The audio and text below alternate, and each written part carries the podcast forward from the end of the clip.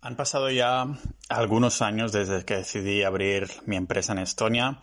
El proceso de decisión, bueno, fue parecido a la mayoría de emprendedores con negocios online. ¿no? Hay un momento que después de pagar un porrón de impuestos a un estado en el que no vivimos y con clientes que ni siquiera son españoles, decimos, ¿esto qué es? ¿No? Basta.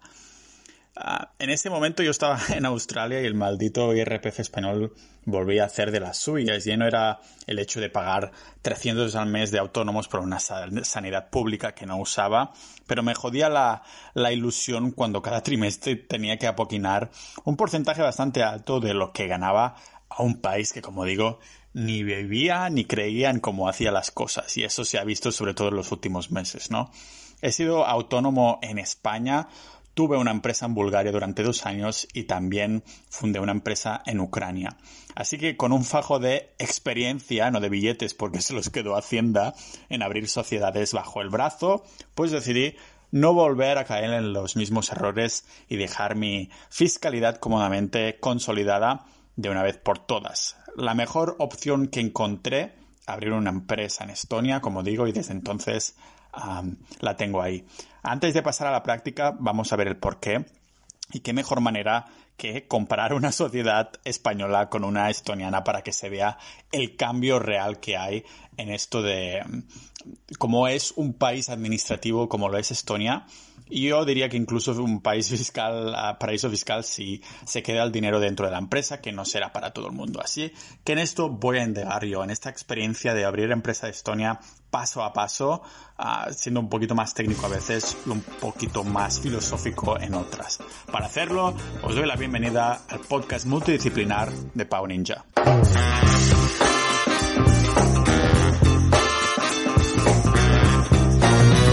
Empezamos comparando la empresa en Estonia en España o incluso en el hecho de ser autónomos. Ah, yo diría que el cambio más importante, sin duda para todos, es este 0% de impuestos que nos da Estonia si el dinero se queda dentro de la empresa. Eso significa que si no muevo el dinero, está al 0% de impuestos. En comparación, España es entre un 24 y un 45%, porque claro, si eres autónomo, aparte de pagar estos 300 euros al mes de seguridad social, también pagas un porrón en IRPF, porque al fin y al cabo el, autónomo no se diferencia de, la empresa, ¿no? Si es una SL española, en vez de un 0% como en Estonia, igualmente pagas un veintitanto por ciento ahí, ¿vale? Una nota muy rápida antes de seguir con Estonia. Este podcast es 100% gratis y sin patrocinadores gracias a los miembros de Sociedad Ninja, sociedad.ninja siendo miembro de ahí, pues ayudas, aparte de ser gente guapa, pues también ayudas a que el podcast siga creciendo ah, y creando contenido por la face, para todo el mundo, tanto para los que entran como para los que no. Y la única publicidad que tendrás serán estos segunditos que, bueno, molestan tanto como un mosquito, o sea que tampoco mucho, ¿no? Hoy agradezco al último miembro que ha entrado hace aproximadamente una hora, su usuario es Miguel Villar, también a Tau que hoy comentaba en el canal de negocios online que él y sus socios están buscando a un creador de páginas web. Y para terminar, también a Epicteto y Joan Vendrell, que lo están petando en el canal de filosofía hablando de Tom Wolfe y Thoreau. Y a mí mismo también me voy a agradecer por el vídeo de SEO donde explico un poco cuál será la estrategia de posicionamiento para la comunidad. Así que nada, muchas gracias a todos los miembros de la sociedad ninja. Seguimos con Estonia. Pero también no en cuántos impuestos se paga, sino cómo se pagan los impuestos. En España necesitas los gestores, un montón de papeleos para abrirla ah, y casi enviando pergaminos con palomas, ¿no? En cambio en Estonia es online desde cualquier sitio y literalmente se tarda dos minutos en hacerlo. Si la tarjeta de la e-residency que ahora pasaremos a contar te entra bien, ¿vale? Que este es el único problema que he encontrado hasta ahora en Estonia. El tema de los bancos, eh, de la empresa, no los tuyos, es también muy diferente. En España son arcaicos, con comisiones bancarias abismales, al menos si lo comparamos con otros países, sobre todo para negocios, ¿eh? que te clavan un porrón de, de comisiones comparado con las cuentas eh, de personales, ¿no? Y además nos obligan a hacer cuentas españolas, al menos a tener un banco en España. En cambio, en Estonia tenemos la opción de abrirnos una cuenta belga a distancia con con TransferWise o Revolut en Estados Unidos sin tener que abrir una empresa en esto, un banco, perdón, una cuenta bancaria en Estonia y siempre es gratuito, al menos tenerla. Después sí que hay algunas transferencias que te clavan a lo mejor 20 céntimos o cosas así, que es lo que he estado pagando yo últimamente. El tema de los dividendos de España va del 19 al 23%, mientras que en Estonia era del 20% de impuestos, pero después bajó un 14% en 2019. Es decir, que Estonia va a mejor. en vez de ir subiendo, lo va bajando. Y esto lo conté en uno de los episodios del podcast en el que cuento, creo que lo titulé Mi patria nórdica es Estonia o algo así, ¿no? Porque Estonia es mi patria nórdica o algo así. Que desde que Estonia es un país, apenas hace 30 años, los impuestos creo que empezaron un 26% y a día de hoy están a 20%, es decir, cada pocos años lo han ido bajando. Por eso el país ha ido también hasta el punto en que ahora ah, es el país de la Unión Europea con menos déficit.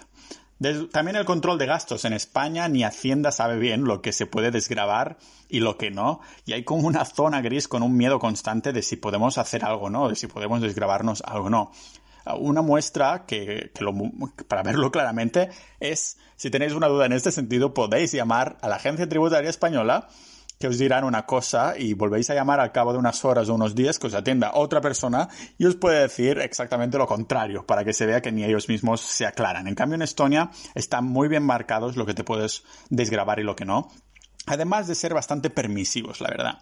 Y el tema de criptomonedas, pues en España Hacienda vigila aquí las usa como si fueran criminales, ¿no? Hay bastantes noticias en este sentido uh, del país mismo, por ejemplo, que, que había un titular que decía esto. Hacienda vigila a 15.000 contribuyentes que tienen criptomonedas, vigilando, ¿eh? Como si fueran ahí como si fueras un espía ruso que está haciendo algo malo. Mientras que en Estonia, Estonia tienen licencias específicas para conectar este mundo. Por esto un montón, un montón de changes y cosas así están ahí en Estonia con su empresa porque lo hacen todo mucho más fácil.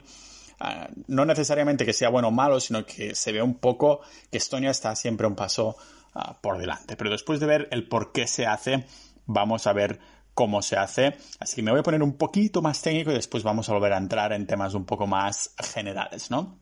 El paso uno sería aplicar a la e-residency, que antes que nada, uh, pues hay que hacerse esta e-resident de Estonia, que vendría a ser algo así como una residencia virtual. Y eso hay bastante confusión, pero es que nada que ver con un empadronamiento físico de verdad. De hecho, la única ventaja que tiene ser ciudadano digital de Estonia es abrir una empresa en Estonia y poder hacer así gestiones oficiales de forma totalmente online, ¿vale? Yo me saqué mi tarjeta cuando vivía en Finlandia, en un mes me llegó a la embajada de ahí, ¿vale? Aunque tenga este nombre de residency, es solo el nombre, no hay que confundirlo con ningún tipo de residencia uh, oficial, ¿vale? Se hubiera podido llamar e-identification o identificación o EY, ¿sabes? Lo que sea. Y residency es que simplemente suena muy bien, pero no hay que confundirlo con una residencia de verdad, ¿vale? En la embajada, cuando la fui a buscar, me documentaron muy bien y me dieron algunas recomendaciones personales. Además, bueno, me hizo gracia ver que no era el único ya e-resident que iba a buscar la tarjeta. El precio de sacarse esta e-residency es, es 100 euros, se paga una vez y ya está. Como digo, tarda aproximadamente un mes en llegar a la embajada estoniana del país que haya elegido. Incluye un, como un conector USB para conectarla a nuestro portátil cuando hacemos gestiones y viene con un papel y dos números PIN para hacer estas gestiones. Además, dan un manual que es bastante claro. Esto es el paso uno, tener la e-residency. ¿Cuál es el paso dos? Pues abrir la empresa. Ya está, así saltamos, ¿no? ¿Cuánto cuesta abrir una empresa en Estonia? Aunque yo pagué 600 euros en su momento, ahora cuesta menos de 400 euros todo incluido y solo tarda unos días, ¿vale? Después de que lo empezara a documentar en mi blog, pues, ah, como digo, el precio bajó de 600 a 390 euros y los gestores con los que estoy, que ya conocéis, que he invitado alguna vez en el blog a Ignacio, ah, pues han decidido descontar 100 euros. Ah, si dices que vienes de mi parte, solo tienes que hacer todo el proceso usando el, enlace ¿no? que, pongo en mi publicación. Si vais a, si buscáis en Google Pau Ninja Estonia o algo así, o Negocios Ninja Estonia o Capitalista Ninja Estonia, os saldrá ahí la publicación y podéis optar este enlace. O sea que en vez de 390 euros os va a costar 290 euros todo incluido crear la empresa, comparado con, con los miles que valen en algunos países, ¿vale? Personalmente no llegué a utilizar la tarjeta y residencia hasta pasado un año, es decir, cuando supe a 100% que quería abrir la empresa en Estonia y era lo ideal por, mí. Ahora es cuando me pregunto, mierda, ¿por qué no lo hice antes justo a sacarme la, la, tarjeta? Porque, ¿qué me convenció hacerlo? Pues salieron las propuestas para la e-residency 2.0 que me di cuenta que era un país que iba dando pasos hacia mejor y no ponía trabas constantes como era España. Lo vi claro cuando se, aprobaron estos uh, white papers que se llaman, que mi amigo y gestor Ignacio resumió en, resumió en su blog, ¿no? Entonces me lo leí y dije, hostia, realmente van un paso por delante y si me, ahora me hago y abro la empresa, sé que no me van a dejar a la estacada, no van a empeorar las condiciones, sino que hay muchas más probabilidades de que vayan a mejor y no a peor como está pasando en España, que cada año van a aumentar la cuota de autónomos, los impuestos, ahora con la corona y todo esto, ¿vale? Así que con Ignacio decidí delegarles a él la contabilidad por la pasión y herramientas que tienen sobre el país nórdico y su sistema. Como digo, vinieron al podcast, pero va a venir otra vez tuve alguna que otra charla con él y además estaba ahí en, Letonia y lo conocí en persona porque ambos nos leíamos y, nos contactamos a través de Twitter y, me habló ¿no? de que estaba creando una gestoría que se, que se encargaría de llevar la contabilidad de empresas estoniana centrado en españoles y de una forma 100% digital, aunque se han expandido de una forma más ah, internacional. ¿no? Ah, así que bueno, el proceso os lo voy a decir en unos cuantos pasos bastante claros y directos que antes que nada pues pues abrí la empresa con ellos, se puede usar este enlace promocional que os he dicho, fui a la parte de registro, puse los datos, abrí el enlace que me acababan de enviar por email, conecté la tarjeta de residency con el USB, descargué el, el documento para rellenar el registro, lo mandé por email y en pocas horas recibí un email de Estonia en el que se confirmaba Ah, con un correo de enlace, ¿no? Así que mandé una foto de mi pasaporte a los gestores y en unos días recibí un correo para, para seguir unos pasos que tenía que hacer con la, con la tarjeta de e-residency conectada. Una vez hecho esto, más rápido de, hacer de lo que parece, tuve que, ah, bueno, que no hacer nada, ya que si se pusieron ellos en marcha, los gestores, para pagar las cuotas estatales, notarios, entradas de registro y todo esto. Es un poco lo que se paga con estos 290 euros usando mi enlace. Así que me confirmaron en unos días que la empresa en Estonia estaba creada con éxito y solo me quedaba hacer otros procesos más con la tarjeta para darme mis permisos de contabilidad. Unas semanas más tarde, pues me confirmaban que ya tenía el número VAT, el VAT, para operar con empresas en Europa pagando 0% de impuestos, que eso tarda unos días más, ¿vale? El tiempo de apertura, pues me tardó una semana aproximadamente, pero no estuve muy atento al correo, de lo contrario habría sido menos, pero el VAT una semana más, diría yo. El coste de la gestión, ah, pues ya lo he comentado un poco, ¿no? Que es solo estos, ah, ahora con el descuento de 290 euros de entrada. Y después el paso 3, estos son dos pasos, la e-residency, el propio hecho de abrir la empresa, y ahora queda elegir un banco con el que operar, porque si no, no puedes operar con tu empresa, ¿vale? Hay montones de opciones y cada vez hay más competencia, así que genial para los que trabajamos online. Las mejores alternativas yo creo que se reducirían, no voy a entrar en muchos detalles, en TransferWise o Revolut, ¿vale? Eso si lo queréis hacer totalmente a distancia, tanto TransferWise como Revolut, y os digo que tengo ambas, porque nadie te impide tener más de una, de una cuenta bancaria con tu empresa. Ah, pero yo tengo ambas para diversificar. TransferWise está en Bélgica y Revolut está en el Reino Unido. Ambas son gratis de, mantener, de tener la cuenta, pero cuando haces una transferencia, recibir dinero es gratis, pero cuando haces tú una transferencia, por ejemplo, en el caso de Revolut, pagas 0,20 20 ah, céntimos por transferencia y creo que tienes algunas gratis al mes, no estoy seguro.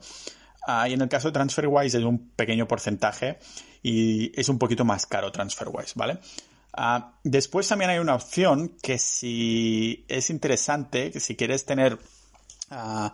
Porque tanto Revolut como mm, TransferWise son neobancos, pero si quieres un banco realmente asentado, tienes la opción del LHV, que es un banco en Estonia. Me parece que el banco es ah, finlandés, si no me equivoco, o a lo mejor es estoniano. Y ahí sí tendrías tu cuenta bancaria con que el IBAN empieza por EE, e, ¿vale? Siendo e-residency, con e-resident pagarías en el LHV unos 20 euros al mes, ¿vale? En el caso de que fueras residente de Estonia, que no cuesta nada ir ahí y hacerse residente pasando un mes en Estonia, entonces sí que no pagas nada por esta cuenta. Es decir, los e-resident pagan 20 al mes, pero tienes que ir ahí fiscal, físicamente o tienes que ir físicamente a hacerte residente de Estonia, no quiere decir residente fiscal, sino residente, y decir, oye, vengo a abrir una cuenta, soy residente de Estonia, házmelo gratis, ¿vale? Como digo, ah, lo mío fue hacer TransferWise y uh, Revolut, ¿vale? Más que nada porque AdSense, ah, yo tengo algunas webs con AdSense que gestiono a través de esto y solamente cobrar un IBAN del mismo país del negocio.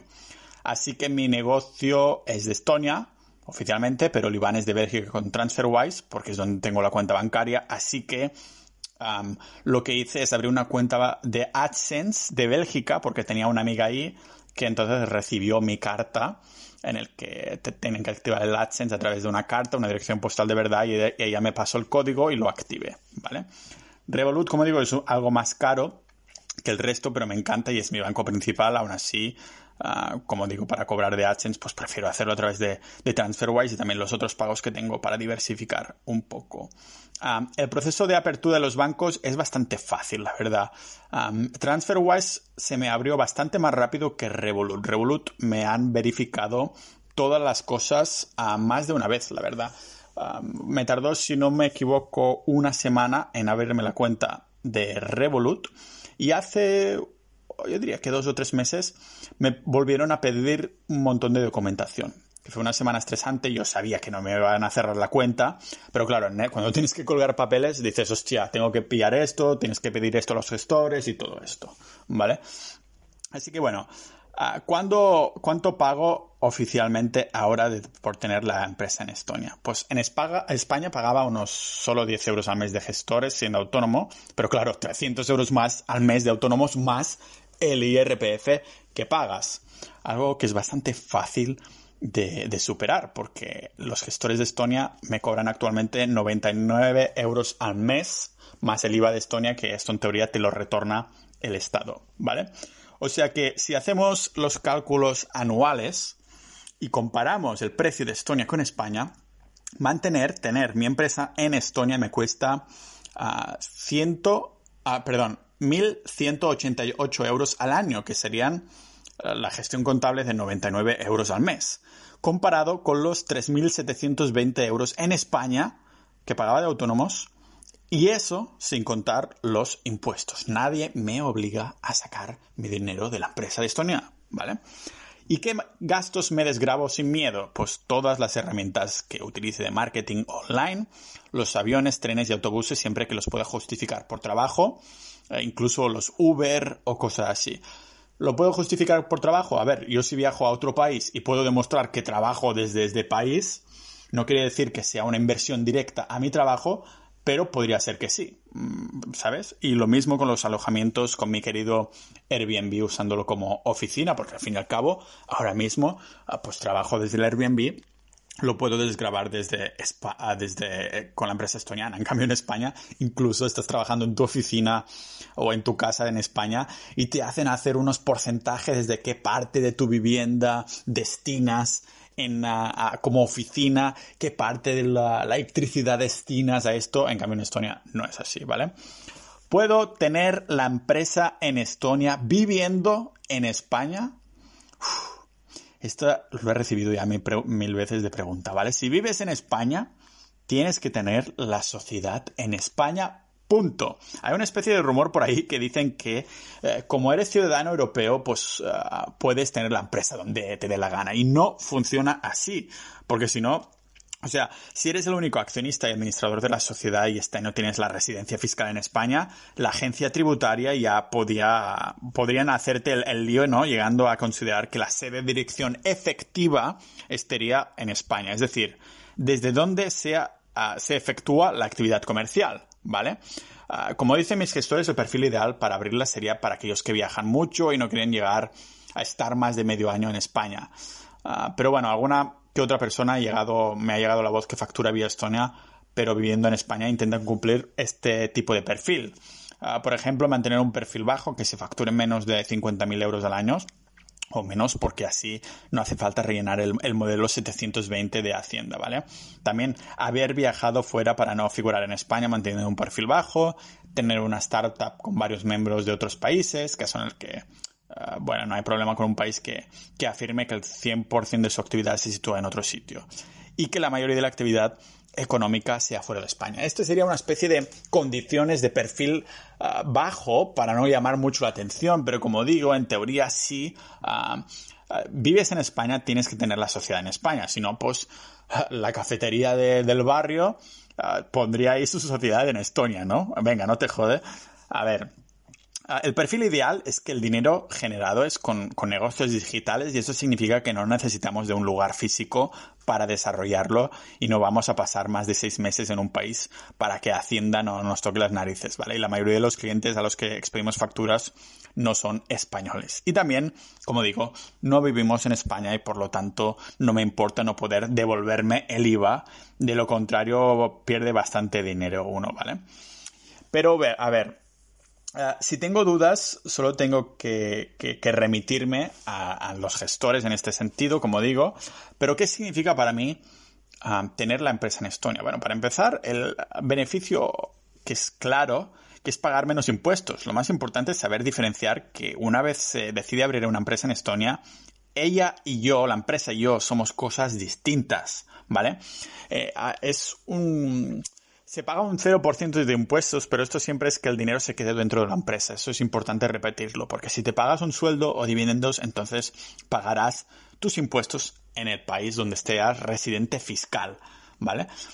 Uh, tema de pagarse un salario. Si decido pagarme un sueldo, entonces me tocará pagarlos en el país donde sea residente, ¿vale? Es lo mismo. Por ejemplo, si me gano un sueldo de 1.000 euros, mi empresa no paga nada, pero si vivo en España me tocará apoquinar 20 euros, de, 20% de IRPF y me quedarán uh, un 800 euros. Aunque creo que en Estonia si te pagas un sueldo de dividendos sí que hay un 10% o algo así que entonces se pagan a Estonia, ¿vale? Uh, tema dividendos, pues si a finales de año veo que hay mucho billete en la cuenta corriente de la empresa y quiero pagarme dividendos, pues se paga, me los pago y pago los impuestos correspondientes, ¿vale?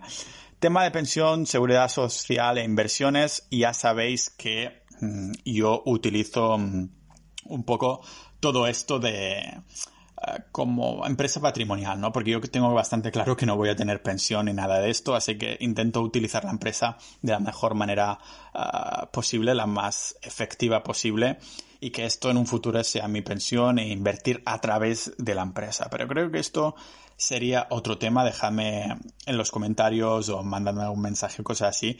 Uh, si creéis que sería interesante hablar de inversiones vía empresa, pero no sé si hay tampoco mucho indagar. Simplemente abrir cuentas en brokers y hacerlo todo a través de la empresa es bastante uh, sencillo.